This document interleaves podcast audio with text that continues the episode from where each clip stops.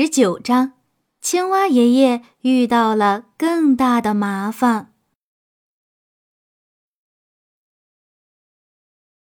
一些人因为粗心大意而陷入困境之中，一些人因为愚蠢而陷入危险之中。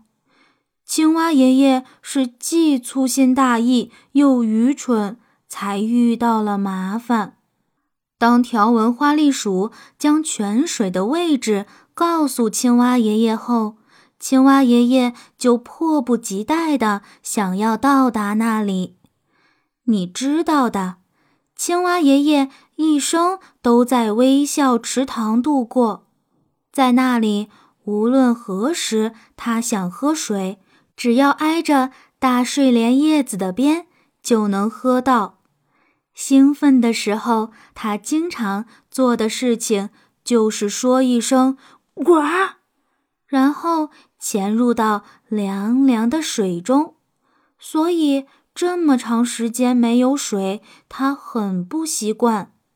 跳啊跳啊跳啊！青蛙爷爷朝着条纹花栗鼠指给他的方向前进。比以往任何时候跳得都快，每跳三到四下，他就停下来休息一小会儿，然后继续跳，跳啊跳啊跳啊。青蛙爷爷跳的每一下都很远。如果彼得兔看到青蛙爷爷那长长的跳跃距离，一定会很羡慕。后来地面变潮湿了，青蛙爷爷走得越远，地面就越潮湿。现在地面已经变得非常湿润，还有许多柔软的、凉爽的、潮湿的苔藓。这对于青蛙爷爷那可怜的、劳累的脚来说，真是太舒服了。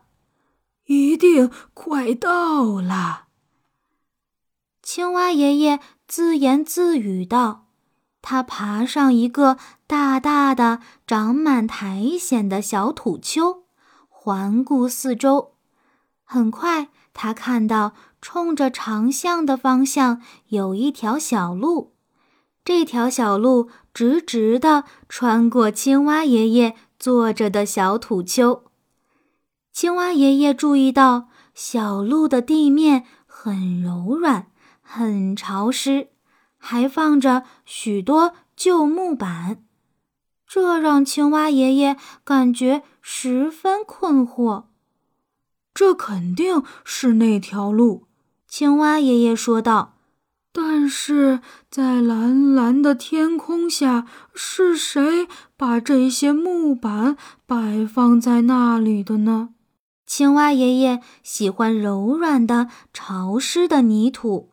他不明白那些人，包括农夫布朗的儿子，为什么喜欢干硬的道路。当然了，他还从未穿坏过自己的鞋。正当他迷惑不解的时候，一个声音让他几乎失去平衡，差点儿从小土丘上。跌下来，那是口哨声，是农夫布朗的儿子吹口哨的声音。以前在微笑池塘，青蛙爷爷经常能听到这声音。口哨声是从长巷里传出来的。农夫布朗的儿子已经吃过了晚餐，正在去寻找青蛙爷爷的路上。他之前把青蛙爷爷放在了某个地方，一想到农夫布朗的儿子找不到自己时会有多么惊奇，青蛙爷爷就忍不住笑了起来。突然，笑容在青蛙爷爷的脸上凝固了，因为口哨声越来越近了。农夫布朗的儿子离开长巷。顺着这条小路走来了。事实上，农夫布朗的儿子并没有先去找青蛙爷爷，而是要去泉水那里喝水。青蛙爷爷可没想到这点。现在他十分确定，农夫布朗的儿子和自己走的是同一条路。他尽可能压低身体，平趴在小土丘上，屏住呼吸。农夫布朗的儿子没有发现他，径直从他身边走过去。几步之后，农夫布朗的儿子停住，并跪了下来。透过草丛，青蛙爷爷看到农夫布朗的儿子取出一只。